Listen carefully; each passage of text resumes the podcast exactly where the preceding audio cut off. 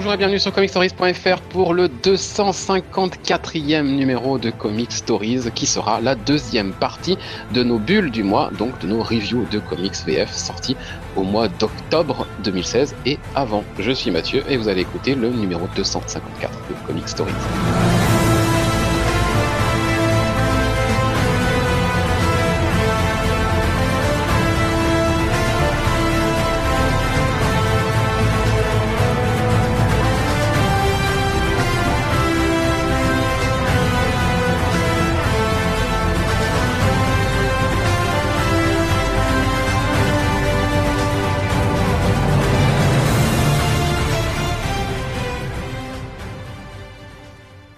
Avec moi, comme pour la première partie, Anthony, Re, Arnaud, Salut. Clément Salut.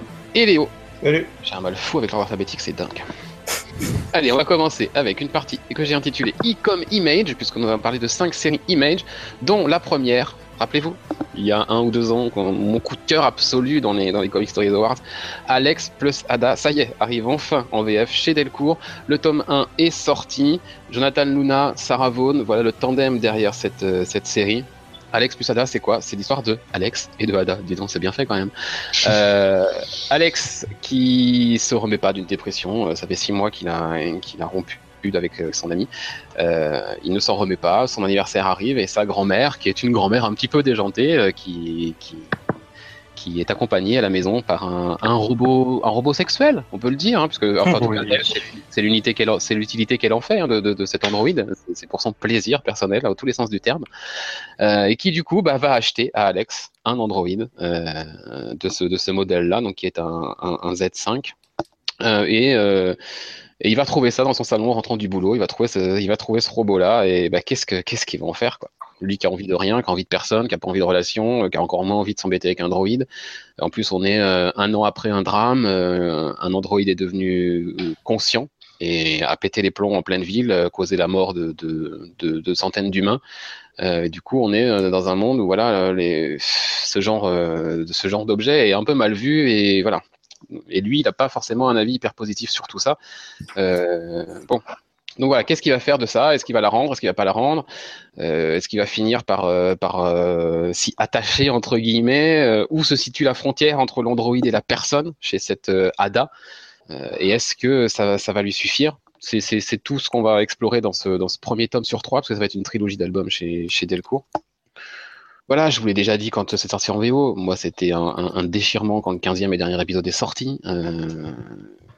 Ça va l'être encore une fois, ça va l'être, hein, je le sais, quand le troisième tome va sortir, ou vraiment cette fois, sera fini, je le relirai même plus en VF. Après, voilà, il y aura plus de nouvelle édition. hein.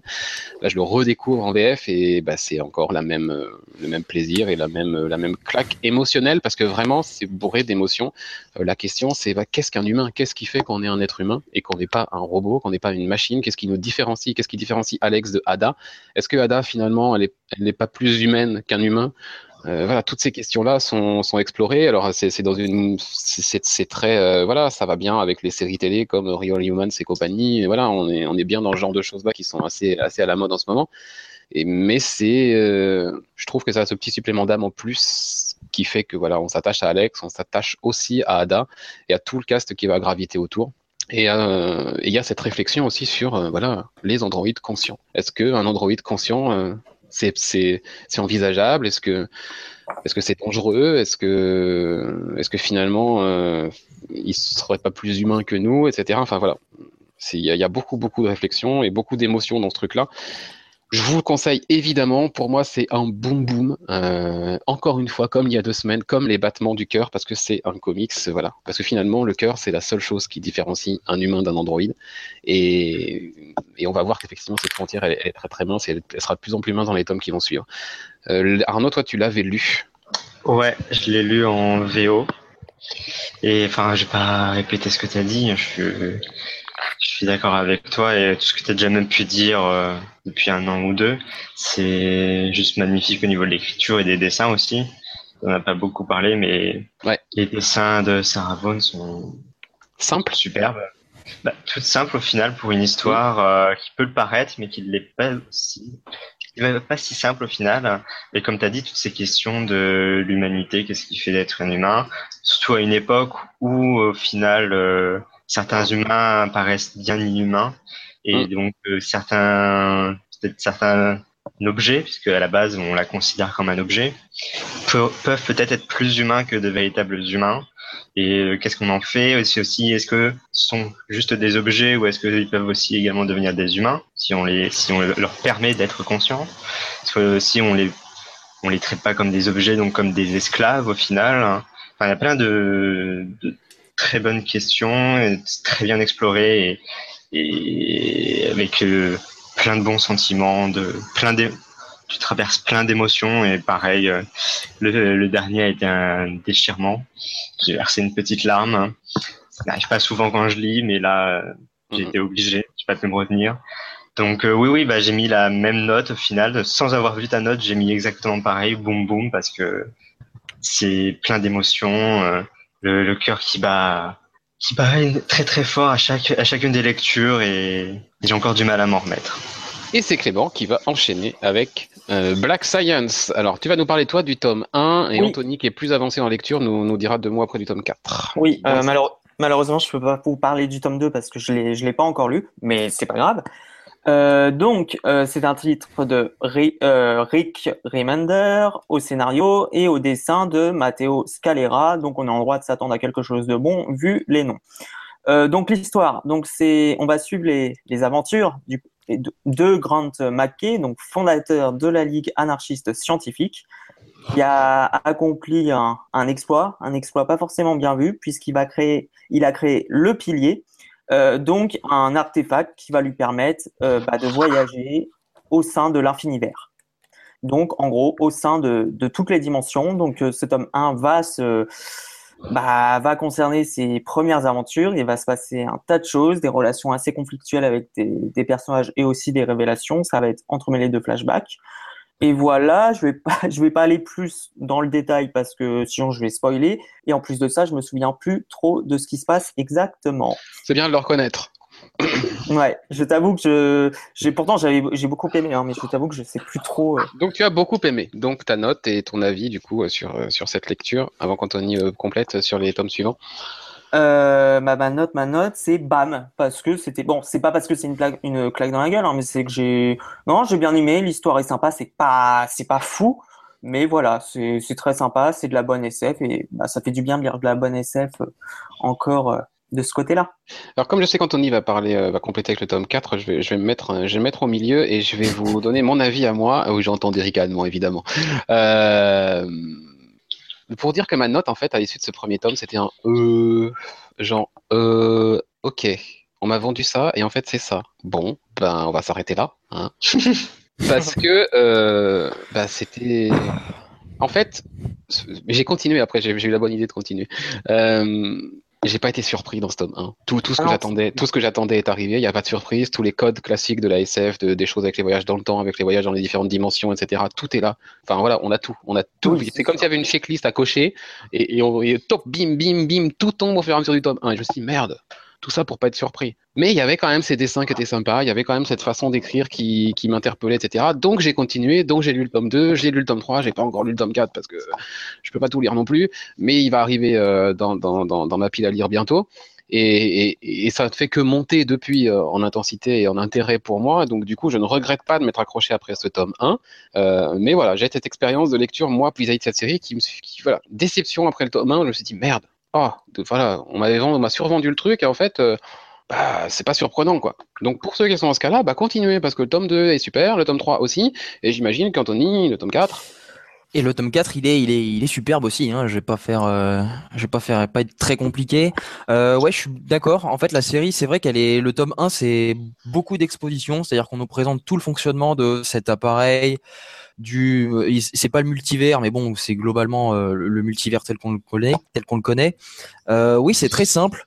Et je suis d'accord c'est pas très il y a pas beaucoup de surprises mais c'est tellement bien fait que c'est enfin moi ça m'a vraiment vraiment plu. C'est une de mes séries favorites chez chez Image et donc chez chez Urban. Et donc en fait le tome 4 donc après le tome 1 qui est beaucoup d'exposition très descriptif le tome 2 qui est très action. J'avais trouvé ça très rythmé et le tome 3 peut-être euh, plus recentré sur les liens entre les, différents protagonistes. Euh, le tome 4, en fait, sans trop en dire, on va suivre euh, Grant, qui est c'est un tome très introspectif où on va suivre donc Grant McKay se perdre au sein de ce multivers et où d'un moment Remender arrive à nous à nous perdre nous lecteurs et on sait plus si on est dans le dans l'esprit de Grant qui, divague complètement ou si on est, effectivement réellement présent dans le multivers et on bascule de dimension en dimension euh, aléatoirement euh, sans aucune attache. Et en gros, ce tome, il dénote vraiment avec le, enfin, il dénote même complètement avec le, les trois précédents, parce qu'on a quelque chose de beaucoup plus réfléchi, beaucoup plus posé, qui questionne et là où il marque encore plus le coup, c'est que la deuxième partie du tome 4, bim, on rebascule sur quelque chose de très rythmé, très cinématographique. Euh, il y a un rythme qui est, qui est diabolique. Le, le Rick Remender, il est, il est vraiment sans pitié avec ses personnages. Donc voilà, au sein du tome, il y a deux rythmes qui se mettent en place, qui du coup euh, balancent avec les trois précédents. Et je pense, j'ai évidemment j'ai pas lu la suite, mais je pense que ce quatrième tome et donc dernier tome disponible en VF, c'est vraiment un tome, euh, un tome qui fait vraiment euh, le lien entre ce que sera la série, ce qu'elle a été. Donc c'est un tome charnière un peu, et j'encourage vraiment ceux qui n'ont pas voulu ou qui se sentent pas de continuer de, pousser jusqu'à ce tome 4 parce qu'à mon avis la suite va être euh, va être grandiose. Et oui, les, dessins, euh, pareil, c'est concept sur concept. J'ai l'impression que le multivers inspire beaucoup les artistes et notamment Matteo Scalera, la colo aussi est, est ahurissante quoi. Vraiment une très très bonne série.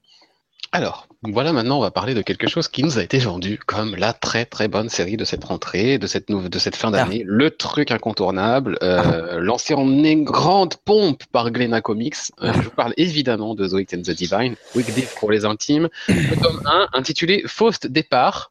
Que le titre n'est pas un indice. Alors. Euh, là tout de suite, ouais. Alors, comment vous dire il y, a, y, a, deux parties en fait dans mon, dans mon avis sur Weekend Divine. Il y a la partie rationnelle, la partie euh, voilà, euh, j'ai un comics devant moi, je, je, dois donner mon avis dessus. Objectivement, bah, objectivement, les dessins sont incroyables de Jamie McKenzie, les, les couleurs sont belles. Tiens, un certain Matthew Wilson, dis donc, on n'en a pas parlé il y a pas longtemps celui-ci. Le retour.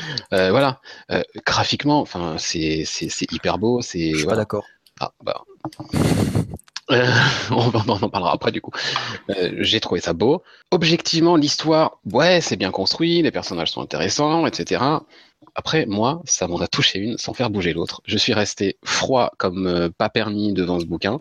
Euh, voilà, je l'ai, je l'ai lu et il s'est rien passé. Juste, il s'est rien passé. Peut-être parce que je ne suis pas dans cette culture musicale euh, qui est vendue dans ce dans, dans cette série, euh, parce que c'est pas tout ça, c'est pas ma cam, cette culture un peu rock, un peu underground et machin. Euh, peut-être pour ça, peut-être parce que j'attendais autre chose, je ne sais pas. En tout cas, moi, je suis passé complètement à côté et ça m'a, voilà, ça m'a laissé complètement indifférent. Alors que pourtant, je lui reconnais ses qualités. Mais bon, voilà. De quoi ça parle quand même, hein? Euh, tous les 90 ans, 12 dieux euh, se réincarnent sur Terre euh, dans le corps de jeunes adultes, on va dire. Et là, sur cette réincarnation actuelle, les pop stars, les stars de la musique, sont ces dieux-là. Donc du coup, on assiste à des concerts qui sont un mélange de concerts, de grands messes, de, de, d'espèces de cérémonies d'adoration par les femmes, etc. Enfin voilà, il y a, quelque chose aussi vis-à-vis de, la célébrité à notre époque hein, qui est là-dedans.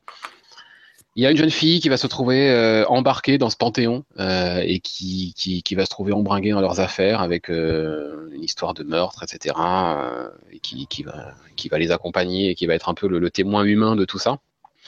Voilà pour le, pour le concept. Après, voilà, pour le reste, malgré le fait que je lui reconnaisse des qualités, moi c'est pas ma cam, c'est pas, je suis, je ne suis pas dans cette culture musicale de toute façon, voilà, ça c'est, ça c'est clair. Euh, mais malgré tout ça, je suis allé pour le nom de Gillen et McKelvey, qui sont juste un tandem de, de, de, de créateurs euh, au niveau comics, ça c'est incroyable pour moi. J'y suis allé sur leur nom là. Bon, bah, voilà. J'avais aimé le, premier single en, VO à l'époque. J'avais lu un petit peu le début en VO. J'avais un bon souvenir. J'avais l'impression d'avoir bien aimé. Puis bah, finalement, en, en lisant là aujourd'hui sur un tome complet en VF, ben juste, juste, j'accroche pas. Je trouve pas ça mauvais, mais juste, c'est pas pour moi. Voilà. Donc, euh, au niveau de ma note, ce sera un, ce sera un quoi Ce sera un euh, parce que voilà, je suis resté complètement incrédule face à ça. Toi, Anthony, par contre, ça passe pas. Moi, j'ai pas du tout aimé.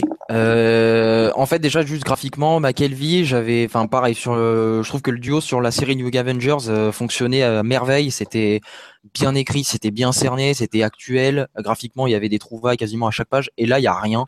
J'ai trouvé ça propre, certes, léché, mais pour une série qui met en, en scène, c'est qu'à de le dire, des dieux euh, de la musique, enfin réincarné dans des dans des stars euh, donc de la pop, euh, de la pop, du rock, du rap, enfin quel que soit le, genre. Je trouve qu'il y a rien, il y a aucune trouvaille. Les scènes de concert qui sont dessinées, pareil, ça me vend rien du tout. J'aurais pu trouver ça dans n'importe quel comics. Indé donc graphiquement déjà c'est une grosse déception et après le scénar pareil ça m'est presque tombé des mains à certains moments. Euh, pour moi, le, alors pareil, je suis pas musicien. Maintenant, j'aime bien la musique, notamment euh, pour le coup la, culture rock, j'aime bien ça. Euh, mais là, pareil, ça, ça, me fait ressentir rien du tout. Les personnages, il suffit pas de me les calquer sur des stars euh, de type David Bowie ou Rihanna pour que ce soit un, comics dit musical. Pour moi, ça suffit pas. Ça suffit pas que les personnages claquent dans leurs doigts pour que les pouvoirs apparaissent. C'est trop facile. Euh, alors peut-être qu'en VO, ça marche peut-être mieux. Euh, J'imagine que certains, dialogues font peut-être référence à des paroles précises de musique. Là, en VF, c'est pas le cas, donc euh, je peux pas, je peux pas dire. La- L'autre intrigue qui cette fois mêle la jeune, fille qui rejoint, comme tu l'as dit, ce, panthéon. Enfin, j'ai pas compris. J'ai l'impression de débarquer au milieu du- d'une histoire qui qui fait référence à des, à des événements qui ont lieu, euh, enfin à des événements antérieurs et que dont je n'ai pas eu connaissance. Euh, pareil, il y a alors toujours avec Gillen, son écriture, ça m'avait fait euh, cette même sensation sur son run euh, d'Iron Man chez Marvel, mais j'ai l'impression des fois que je comprends pas ce qu'il écrit. Les mots, je les comprends un à un, mais quand je les mets à la suite, je comprends pas. Les phrases n'ont pas de sens. Alors je sais pas si je sais pas si c'est un problème de traduction. Je suis jamais allé lire en VO, donc euh, j'imagine que le monsieur sait écrire évidemment, mais vraiment, notamment le passage pour ceux qui l'ont, qui liront ou qui l'ont lu euh, dans le métro, enfin ou dans Mhm. une sorte de station de métro abandonnée, j'ai pas, j'ai vraiment pas compris ce qu'il y avait écrit. Euh, et puis le twist de fin, mais enfin, c'était l'évidence pour moi. Oui, et oui. finir le finir le tome sur ça, mais enfin, je me suis dit, mais là, c'était quasiment une perte de temps, quoi. Donc vraiment, euh, on m'a survendu la série, que ce soit sur les sites VO, les sites d'actualité VF, euh, les sites spécialisés. Enfin, la série, c'était là la sortie du moment, la sortie de fin d'année. Ils étaient là à la Paris, euh, à la Paris Comic Con, il me semble, pour, Ouais. euh, vendre leur série. Et enfin, vraiment euh, un gros gros pass. Et puis en rajoutant à ça le tarif de Glénat 17,50, euh, non, c'est pas possible. Vraiment, c'est pas possible. euh, L'énorme déception du moment, vraiment. Et donc ta note, c'est un flop. C'est un gros gros flop. J'irai, j'irai pas voir la suite.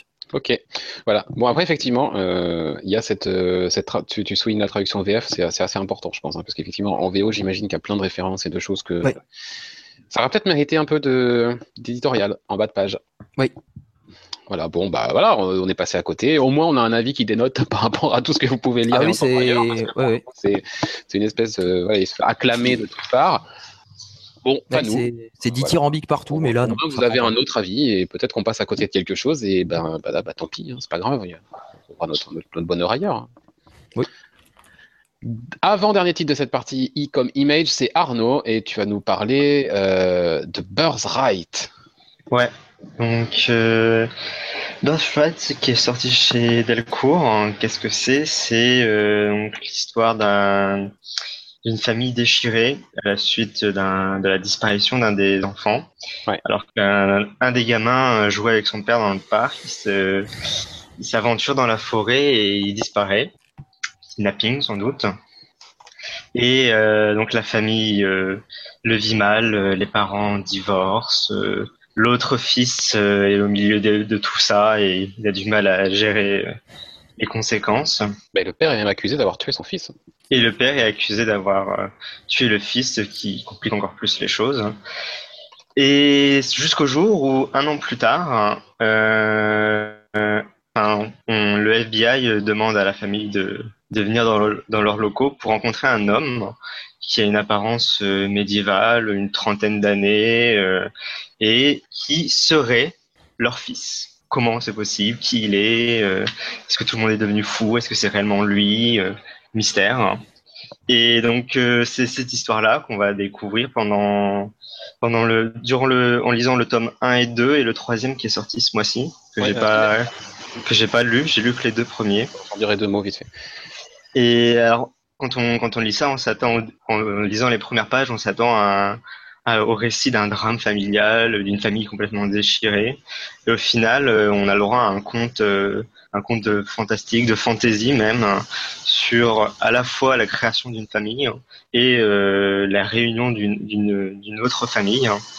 Et j'ai adoré, enfin. J'avais lu le premier le premier numéro il y a, il y a longtemps à sa sortie. On avait fait une review dans un mhm. ancien Comic Stories. J'avais trouvé ça sympa, mais ça m'avait pas non plus spécialement donné envie de continuer. Et j'avais pas forcément le temps. Et là, je suis tombé sur le tome 1, je l'ai lu et j'ai vraiment adoré. Je, l'ai enchaîné du début à la fin sans, sans m'arrêter. Bah, l'histoire manque vraiment pas d'aventure. De, il y a plein de, de rebondissements dans le scénario de, de Joshua Williamson et les dessins de les dessins sont vraiment magnifiques. C'est un c'est un auteur que je connaissais pas qui s'appelle Andrei euh, Bressan. Je je connaissais pas du tout cet artiste et j'ai vraiment adoré ses dessins qui enfin je trouve qu'il dépeint avec brio euh, déjà différents univers. On découvre euh, différents univers, différentes tonalités. J'ai trouvé ça vraiment sublime. Et il arrive à faire passer beaucoup d'émotions avec avec ses personnages. Et donc pour moi, ça a vraiment été un, une très belle surprise. Et euh, pour la note, je savais pas vraiment comment exprimer ça. Du coup, j'ai mis un cling comme deux épées médiévales qui se qui s'entrechoquent de plaisir. Euh, ouais, grand récit de fantasy, clairement. Joshua Williamson, c'est celui qui est derrière Nailbeater, dont je vous parlais euh, le mois dernier dans les bulles, et c'est aussi celui qui est derrière le reboot, relaunch de The Flash dans le DC Rebirth, euh, pour, pour, faire un peu large sur cette personne-là. Donc un scénariste qui, qui, a tendance un peu à me plaire. Euh, petite petite euh, révélation coulisse de Comic Stories, je fais du lobbying des fois auprès, de, auprès des personnes de l'équipe, et des fois je pousse des séries jusqu'à ce qu'ils en aient marre de m'en entendre parler et qu'ils les lisent. je l'ai fait pour Alex Plesada avec Arnaud, je l'ai fait pour, euh, pour Saga à l'époque où Saga sortait, euh, et je l'ai fait aussi de manière un peu plus discrète cette fois pour Birthright en leur disant mais putain, mais merde, Birthright, Et, et, ça, ça a marché au moins pour Arnaud qui, qui s'est lancé et qui a lu le tome 1 et qui, qui a adoré, et j'en suis très content parce que vraiment Birthright c'est un des trucs que, voilà. Euh, en plus, ça tombait bien au niveau de la, sortie, ça arrivait un peu après Alex Plesada, donc ça, ça a succédé merveilleusement. Euh, c'est ouais, incroyable. Euh, le, tome 3, je je vais pas compléter ce qu'a dit Arnaud, voilà, tout ça, tout ça est vrai. Euh, le tome 3 euh, va encore plus loin, ouvre encore un peu plus largement les portes de cet univers. Je, je me demande jusqu'où il va les ouvrir, parce qu'à un moment, il faudra quand même penser à conclure, et je, ça s'ouvre de manière de plus en plus large. J'ai le cliffhanger de la fin du troisième tome. La relation entre ces deux frères, Mikey et Brennan, elle est, elle est, elle est incroyable entre le, avec leur père aussi, il y a quelque chose qui se passe. Enfin, toute cette histoire de famille mêlée à ce, cette espèce de choses qui les dépasse complètement de fantaisie. Euh, voilà, c'est tout flanc. C'est un peu la surprise que, que je n'attendais pas quand c'était sorti euh, en VO. Euh, bel album de chez Delcourt, faut quand même le souligner, c'est un grand format euh, chez Delcourt. Euh, il y a quelques séries comme ça qui sortent en grand format, comme Outcast, comme Birthright, et, ça, ça, le mérite, ça le mérite clairement. En plus, c'est pas forcément beaucoup plus cher parce qu'il à 16,50€ le tome 3 qui vient de sortir, voilà pour un pour un grand format avec 5 numéros assez épais. Donc voilà, très bien pour ma part, ma note, c'est un Boeing. Euh, un Boeing comme cette histoire qui ne cesse de rebondir et de se relancer, parce que dans un tome, il n'y a pas qu'un cliffhanger à la fin du tome, il y en a au moins trois dans, dans, le volume, et ça n'arrête pas de repartir dans tous les sens et de, bah, comme toute bonne grosse saga de fantasy qui n'arrête pas d'avoir ses révélations, ses, retournements de situation. Euh, et, et bah, c'est exactement ça pour Birthright. Et on est parti, je l'espère, pour un long voyage. Dernier titre de cette partie e-com image, c'est Adrian's Wall, le tome 1 sorti chez Glénat Comics au mois d'octobre, qui s'appelle Meurtre en apesanteur. Alors, Adrian's Wall, ça a une grosse particularité, c'est que ce n'est pas encore sorti en VO. Pardon? Voilà, sachez que quand on s'appelle Glénat ah oui, C'est cette série-là. C'est cette série-là. Quand on s'appelle Glénat Comics, eh ben, sachez qu'on peut sortir un titre avant les États-Unis. Voilà. Euh, ce tome retient, euh, contient les quatre numéros, les quatre premiers numéros, numéro 1 à 4 de la série Adrian's Wall, euh, dont les numéros 1 et 2 seulement. Le numéro 2 est sorti le 19 octobre aux, aux États-Unis chez Image. C'est scénarisé par Kylie Higgins et par Alex Siegel. Oh, bon, au, au, niveau de la négociation des droits que ça s'est fait. Ça, c'est un truc qui est prêt depuis longtemps, que Image a dû repousser. Glenna l'avait déjà sorti au FCBD, le numéro 1, donc quelques mois oui. avant même voilà, la sortie du numéro 1 en, en anglais. Voilà, et je sais que Kylie Higgins a des choses qu'il est en train de préparer aussi avec Glenna pour, pour 2017. Il le dit dans une interview à la fin. Euh, donc voilà, il euh, y, y, a des accords qui ont été faits. C'est un créateur own, donc euh, il a peut-être vendu l'adaptation avant d'avoir vendu chez lui, je ne sais pas. Mais en tout cas, ça sort avant la VO, donc profitons-en. C'est une uchronie, c'est-à-dire et si la guerre froide n'avait pas fini comme elle a fini dans, dans l'histoire réelle? Donc en, en 85, euh, la guerre froide a abouti dans ce monde-là à un désastre nucléaire. Euh, les États-Unis et l'URSS ont fini par faire la paix en se tournant vers l'espace et en euh, établissant une colonie, une colonie spatiale. L'histoire se passe 100 ans plus tard, en 2085. Une nouvelle guerre fro- guerre froide est en train de, germer, mais cette fois entre la Terre et cette fameuse colonie. Euh, Il y a un vaisseau, le Adrian's Wall, qui est chargé d'explorer l'espace pour officiellement répertorier les ressources. Voilà, on ne sait pas quel est vraiment le but de ce vaisseau-là, on ne sait pas euh, à quoi il sert, il y, a, plein de mystères autour de ça. Que- quelle est vraiment la raison d'être du Adrian's Wall? On ne sait pas. Tout ce qu'on sait, c'est qu'il y a une personne qui est morte, qui est morte à bord, et qu'on va envoyer un détective qui s'appelle Simon Moore, qui est qui est sur la Terre. On va l'envoyer à bord de ce vaisseau-là pour enquêter sur le meurtre de ce membre de l'équipage, qui paraît au début comme une mort accidentelle, et si c'était un meurtre? Donc il va aller enquêter, et il va évidemment mettre la main sur, sur un meurtre. Particularité, à bord du vaisseau se trouve l'ex-femme de Simon Moore, et la victime, c'est le nouveau compagnon de cette femme. Et on va rajouter le fait que Simon Moore est un accro aux euh, antidouleurs. Donc, ça risque de venir aussi euh, semer un petit peu le trouble dans, son enquête, surtout quand on voit qu'à la fin du premier épisode, une mystérieuse personne euh, jette ses antidouleurs par-dessus bord. Donc euh, voilà, il va falloir suivre l'enquête. Euh, Qu'est-ce qui est du coup euh, le syndrome de manque qui va arriver chez, Simon? Sa relation avec son ex-femme qui est hyper compliquée. Cette victime qui était son, meilleur ami avant cette histoire de, de cocufiage.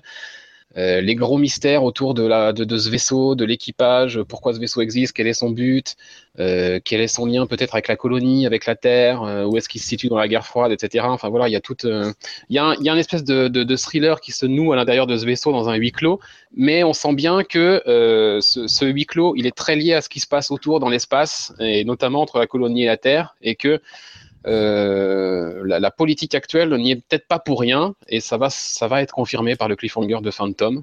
Il y aura un deuxième tome et après ce sera terminé parce que c'est en 8 épisodes. Euh, et ma foi, ma foi, je m'attendais à un truc plutôt convenu, plutôt classique euh, et sans surprise. Et finalement, je lui mettrai un A d'étonnement.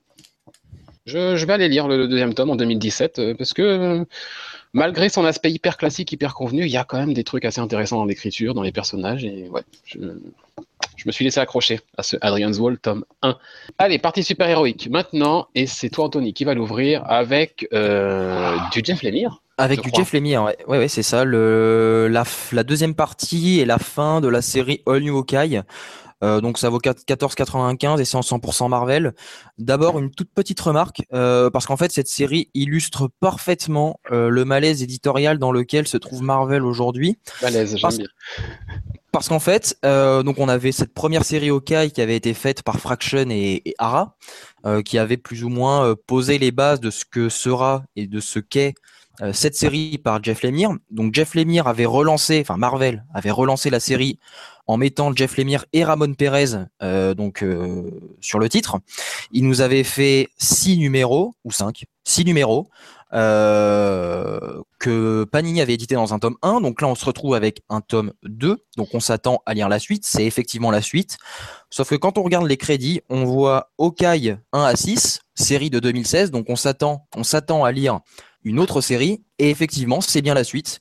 Donc on a finalement une série en 12 qui est décomposée en deux séries en 6, donc pour faire plus de ventes avec des numéros 1. Euh, c'est totalement malhonnête. J'aime pas du tout cette pratique actuelle de Marvel. C'était juste pour le, le signalement, c'est dit. Bon, pour le tome, bah, c'est la suite du premier tome. Donc euh, ça s'était terminé lorsque les deux Hawkeye, donc Clint Barton et Kate Bishop, avaient retrouvé les enfants ces enfants mutants hein, qui seront finalement pas mutants, je vous laisse découvrir l'origine de ces personnages. Si c'est pas des mutants, c'est forcément. On se demande en plus dans l'univers Marvel actuel ce que ça peut être. Qu'est-ce que ça peut être Forcément, je allez un petit indice, ça a lien avec des brumes. C'est cadeau. Euh, du coup, évidemment, cette quête avec les enfants n'est pas terminée et ça va être plus ou moins l'enjeu euh, de ce deuxième tome. Donc, euh, bah, l'émir, Fraction puis l'émir ont réussi à rendre le personnage de Hawkeye intéressant, bien que le personnage n'est pas foncièrement inintéressant, mais ça a toujours été un personnage assez secondaire, qui a toujours été là, mais qui a jamais eu, je trouve, ses lettres de noblesse. Et là, on a vraiment quelque chose euh, de correct sur le personnage, et l'émir garde le moule Fraction, tout en proposant quelque chose d'autre avec sa recette à lui.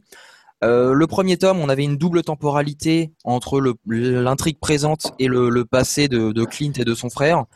Bon, là, c'est un peu, ils refont plus ou moins la même sauce en rajoutant une, autre euh, temporalité avec cette fois le, futur, un futur hypothétique. Euh, je vais pas vous spoiler ce qu'il en est et ce qui va se passer par rapport à cette euh, à cette chronologie-là. Euh, comme toujours, l'émir va réutiliser certains thèmes qui lui sont particulièrement chers, notamment le rapport avec l'enfance et la vieillesse. Voilà, c'est très présent dans le bouquin. Euh, J'aime bien aussi, pareil, euh, dans la continuité de ce qu'on fait, euh, on en parlait tout à l'heure, Guylaine et McKelvey sur Young Avengers, Kate Bishop fait partie de l'équipe des Young Avengers et est une est une nana. Oh, quel âge elle a? Elle a 18-19 ans. Et c'est une nana en fait qui est vraiment d'aujourd'hui quoi. Elle est libérée, elle est, elle vit seule. là, on, il nous l'a dépeint. Elle se, fait une petite bringue avec bah, avec Miss America de Chavez d'ailleurs, où elle, euh, Ah, trouve c'est un- sympa d'avoir utilisé le personnage. de- Ouais, ouais, personnage que j'aime beaucoup d'ailleurs. Et du coup, elles se, elles se, elles se, elles vont en boîte et elles se, elles se trouvent des gars pour pour pour une nuit. Donc c'est c'est marrant quoi. Ça, ça ancre vraiment le personnage dans notre époque, je trouve, tout en restant. Euh, enfin, c'est c'est jamais vulgaire, hein, évidemment. Euh, c'est très touchant, je trouve, euh, notamment avec cette dualité avec le futur, ce qu'il pourrait être.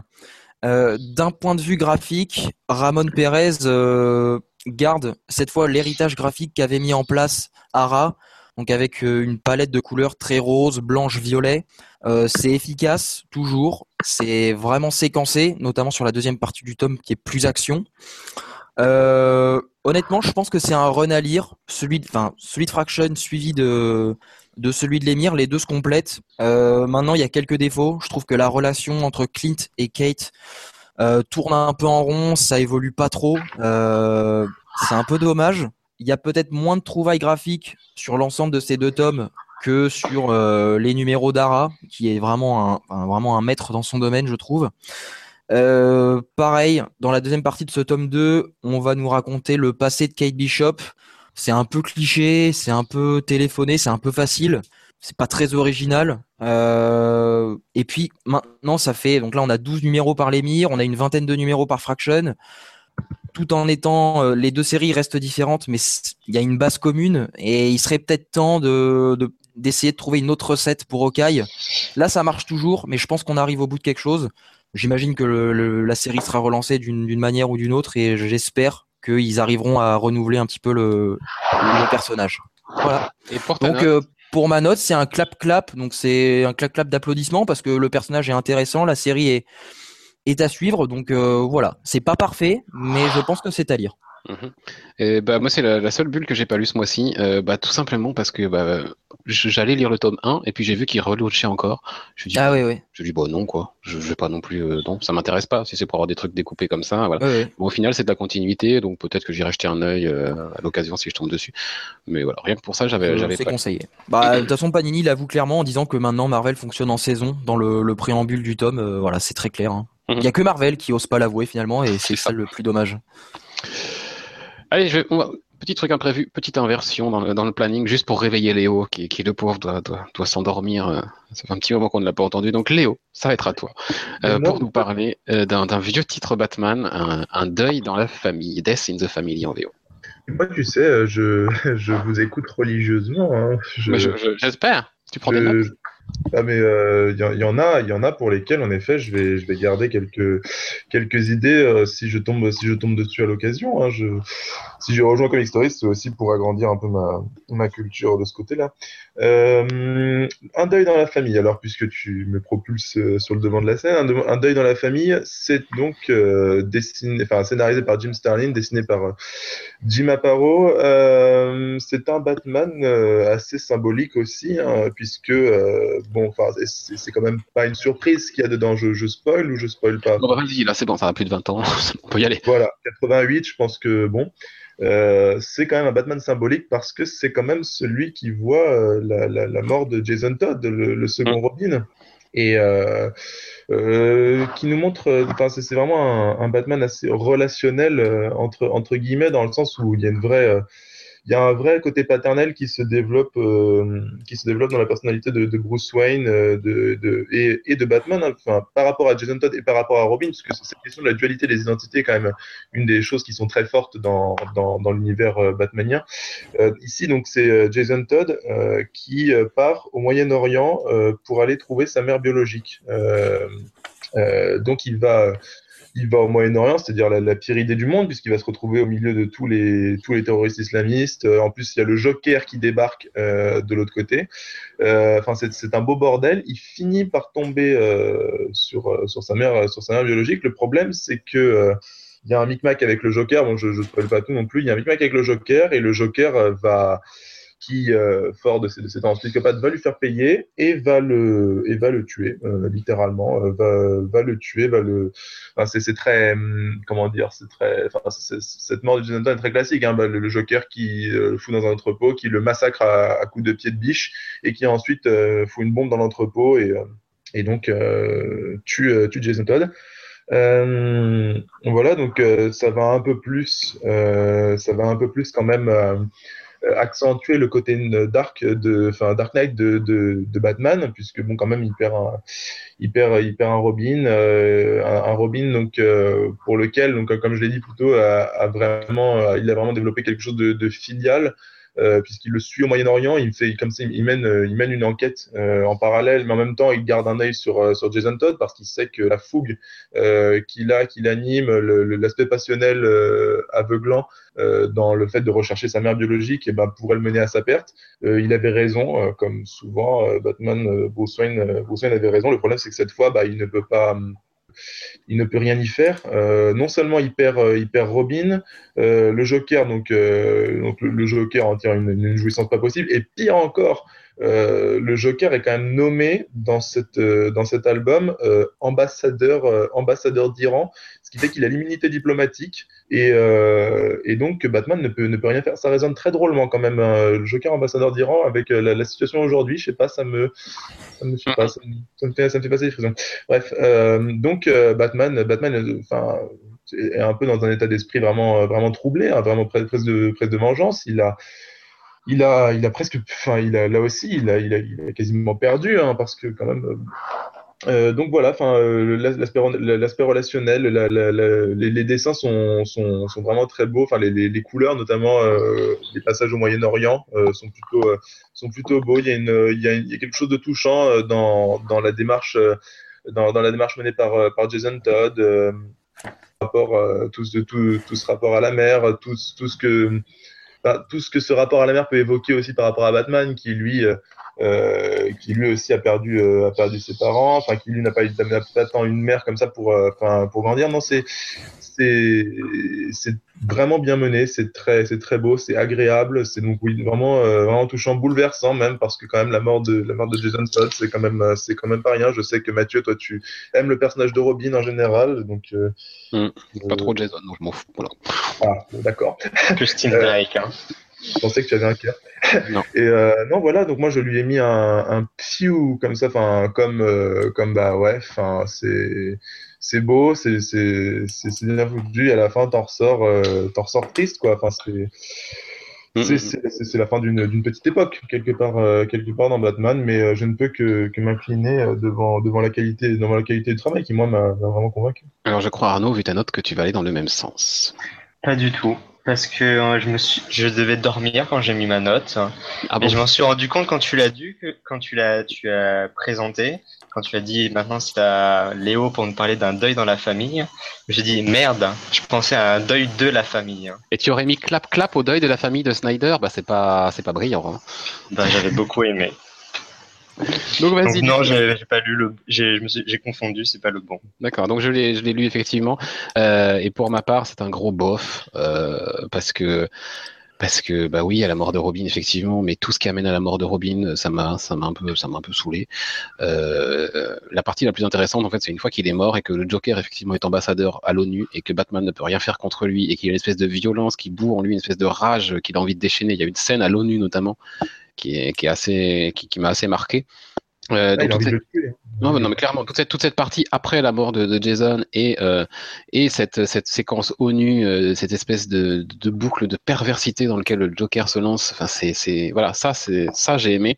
Pour le reste, pour la partie mort de Jason, pour la partie, euh, tout ce qui va amener à cette mort-là, etc., moi, ça m'a, ça m'a laissé complètement de marbre, ça m'a, j'ai pas trouvé ça bien, spécialement bien écrit, et surtout, j'ai trouvé, j'ai pas du tout trouvé ça bien dessiné. Euh, je, je, je trouve ça pas beau.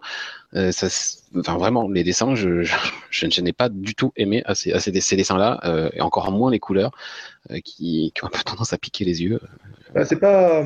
Certes, c'est le, c'est, c'est, c'est, c'est du vieux, hein, c'est 88, tu l'as dit, voilà.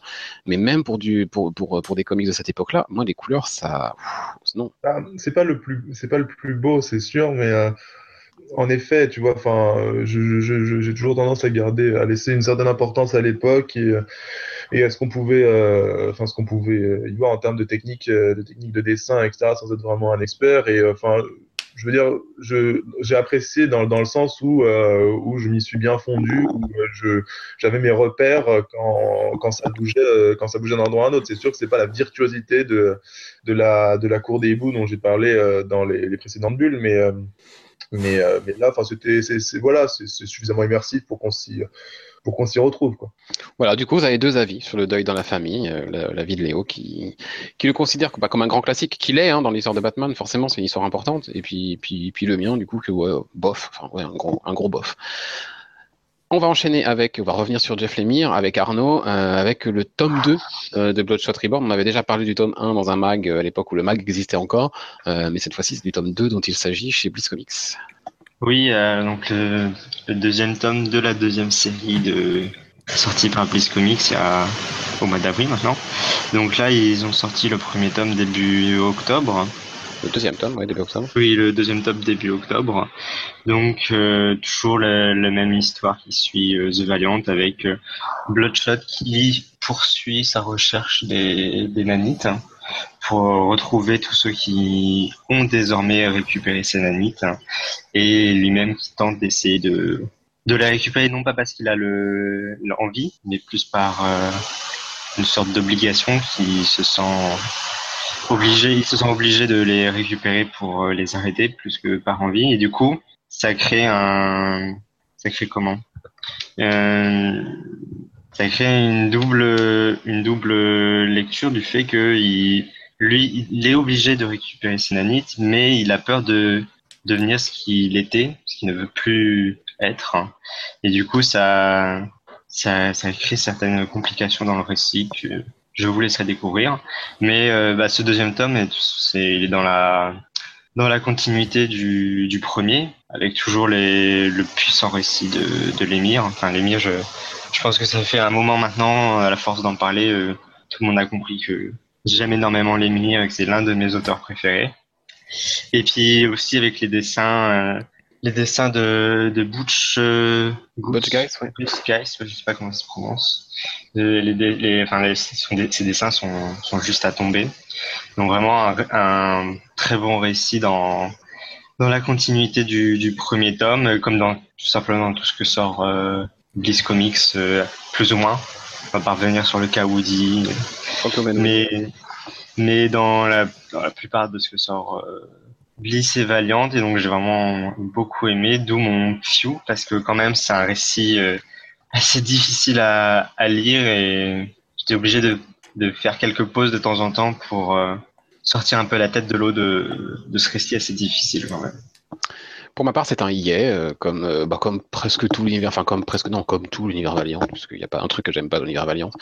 Euh, voilà, c'est un, un, gros yé. Euh, voilà, j'ai juste du plaisir de suivre cet univers, de le suivre édité par Blitz Comics dans des beaux bouquins. Voilà, 13,95€ pour ce tome 2, c'est-à-dire bah, moins cher que tout ce qui se fait ailleurs dans le marché pour du cartonné. Euh, il faut il faut le souligner quand même, euh, avec des bonus intéressants à chaque fois.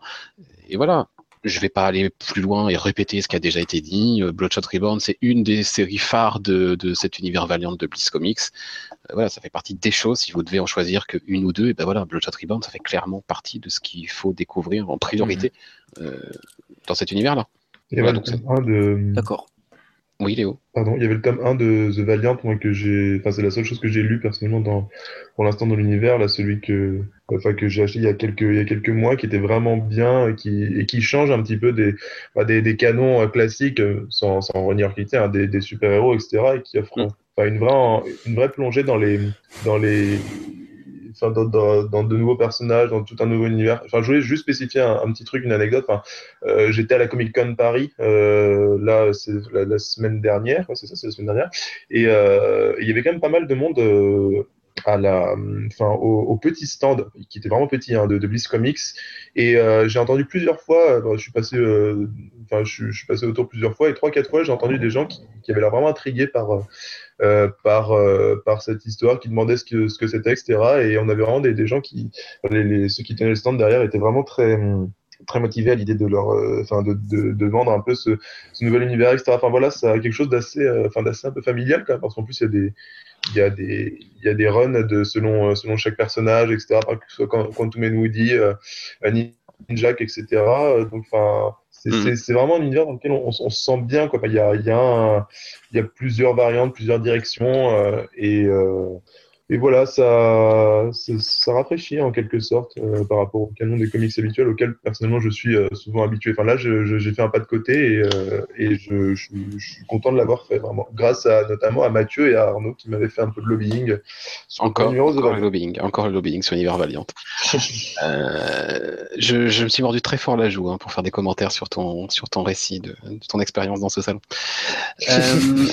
Non, on va conclure cette 254e avec un dernier titre super héroïque qui va fermer la boucle de ces deux parties des bulles de- du mois, euh, puisqu'on avait parlé du dernier tome de Daredevil par, euh, par Brian Bendis. Michael Bendis en toute première bulle de la première partie. Et ben on va conclure cette deuxième partie avec la suite pour Anthony. C'est ça. Donc c'est le premier tome euh, d'Ardeville tome 1, Le Diable en cavale. Donc c'est le début du run de Brubaker et c'est la suite directe en fait du run de Bendis. Donc c'est assez bizarre parce que Panini l'avait édité euh, courant avril 2016 alors que le run de Bendis était en pleine publication. C'est assez étrange. Bon, Euh, du coup j'ai attendu la fin du run de Bendis pour pouvoir profiter au maximum de de ce run là. Et pareil pe- petit euh, les petits trolls. euh, bah là la série n'est pas re- renumérotée bizarrement et on reprend au numéro 82 c'est toujours plaisant. Clair. Voilà. Donc, bah le, du coup, est-ce que je spoil ou pas la fin du statu quo de Bendy? Ça va être difficile. Oh, essaye Non. d'éviter, mais il y a des choses qui sont. Voilà. Je suis euh, en train de le lire, donc euh, D'accord. Euh, donc, en gros, c'est la suite directe du. Donc, on reprend le statu quo. C'est c'est quasiment euh, une suite euh, quasiment à la page. Hein. C'est c'est c'est assez assez bien vu de ce côté-là. Et Brubaker, en fait, le, le type va pas se démonter. Il va tout de suite prendre tout l'héritage de Bendis, tout le cast qu'il a introduit, toutes les relations qui ont été mises en place, et il va imposer son style dessus. Donc ça va être polar, hashtag action, hashtag espionnage. Euh, donc voilà, il se dédouane un petit peu de l'aspect dialogué de Bendis pour partir sur quelque chose d'un petit peu plus rythmé. Euh, et dans ce tome qui est assez épais, hein, ça fait 304 pages, euh, il y a deux arcs vraiment très précisément découpés. Un premier arc dans une prison et un deuxième arc autour du monde. Et alors ce premier arc dans la prison, ça a été une de mes meilleures lectures sur le personnage de Daredevil. Tout peut arriver, tout arrive. Euh, Matt Murdock, c'est un Matt Murdock qui est au fond du trou, c'est le cas de le dire. Euh, le type est à bout, il est en colère plus que jamais. Et alors évidemment, bon ça c'est pas un spoil, il va s'évader de la prison. Je vais pas dire comment, mais c'est, euh, enfin c'est du Prison Break puissance 10 000. C'est c'est incroyable, c'est Mhm. oufissime. Euh, à partir de là, le statu quo à la fin de, du run de Mendes n'est toujours pas résolu, même si Murdoch, a réussi à s'évader. Et donc il va partir autour du monde euh, pour justement pouvoir euh, re- retourner dans le système et pouvoir retrouver son identité. Et donc là aussi, Brubaker part sur un, un, un trip espionnage autour du monde. Euh, il a la très bonne idée de déplacer et de sortir Daredevil de son environnement de, de confort, donc de, de Hell's Kitchen. Et en gros, c'est bah, Daredevil comme typiquement Batman, c'est des personnages qui euh, sont définis aussi de par leur environnement, donc que ce soit Gotham, New York. Et ben là, euh, voilà, on a un Matt Murdock qui va aller à Paris, à Monaco, au Portugal, euh, et puis les scènes sont toutes plus délicieuses les unes que les autres. Il y a une séquence de poker à Monaco où évidemment Matt Murdock a quelques un petit avantage par rapport aux autres joueurs. Euh, c'est un délice. Euh, pareil, euh, le passage où Daredevil évolue à Paris Enfin, voir Matt Murdock sur les gargouilles en haut de Notre-Dame, enfin c'est somptueux. Enfin, vraiment, c'est l'évidence même. Hein, pourtant, puis en plus, il prend. C'est la vision de Paris d'un auteur américain, mais c'est un Paris très médiéval, voilà. Il évolue dans des rues pavées, les toits sont sombres, il n'y a pas de lumière. Ça marche vraiment. Il y a toute une ambiance mystique autour de ce Paris qui est vraiment appréciable, très sympathique. Euh, une fois que Matt Murdock a fait un petit peu son, son globe trotter, il va trouver euh, celui, le personnage, là aussi introduit par Bendis, qui va lui permettre euh, de retourner euh, opérer à, New York. Euh, je vais pas dire qui c'est. En tout cas, la confrontation marche très bien. Il y a pareil une deuxième confrontation en, tout à la fin du tome qui est euh, qui a clairement inspiré une scène de la saison 1 de Daredevil où le, le, bon, je vais pas la dire parce que sinon ce serait trop voilà. Euh, Baker va même se permettre certaines certaines choses, c'est assez fort.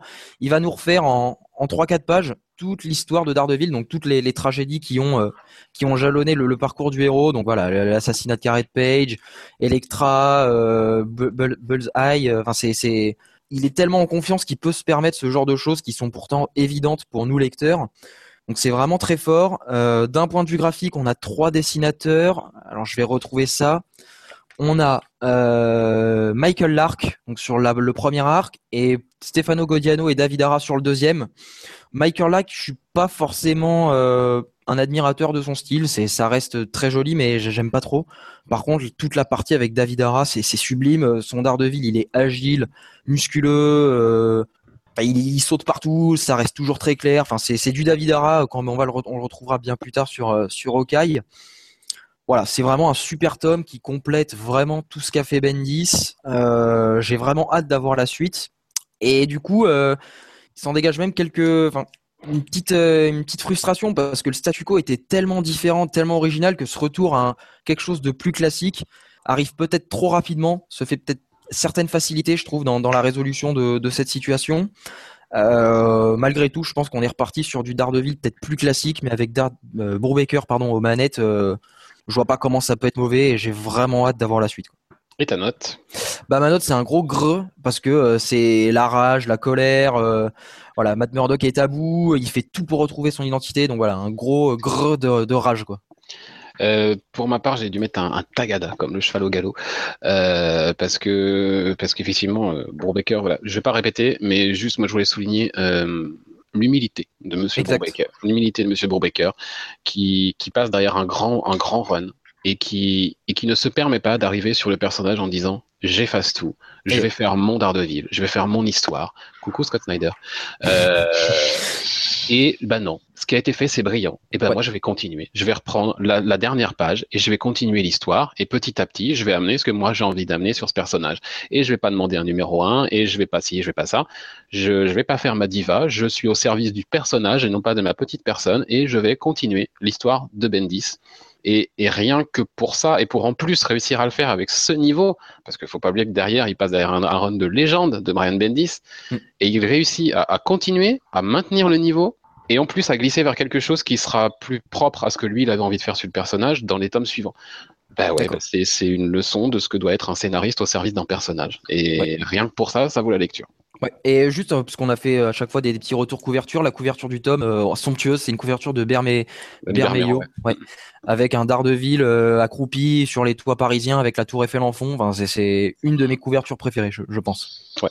Voilà. Et eh bien voilà pour euh, la, c'était la dernière bulle de, de, cette émission, la dernière bulle de ce mois qui conclut donc l'émission 254 de Comic Stories. On se retrouve prochainement pour la 255 et puis le mois prochain pour euh, les bulles de décembre. Évidemment, n'hésitez pas à nous donner votre avis sur cette émission, sur les titres que l'on a chroniqués cette semaine, votre avis, votre note éventuellement. Si vous n'êtes pas d'accord, peut-être aussi, on sera, on sera bien content d'en discuter. N'hésitez pas à venir nous, nous, interpeller sur Facebook, sur Twitter ou en commentaire des, des émissions. On se retrouve donc rapidement pour la 255. D'ici là, bonne lecture et à bientôt. Salut. Au revoir.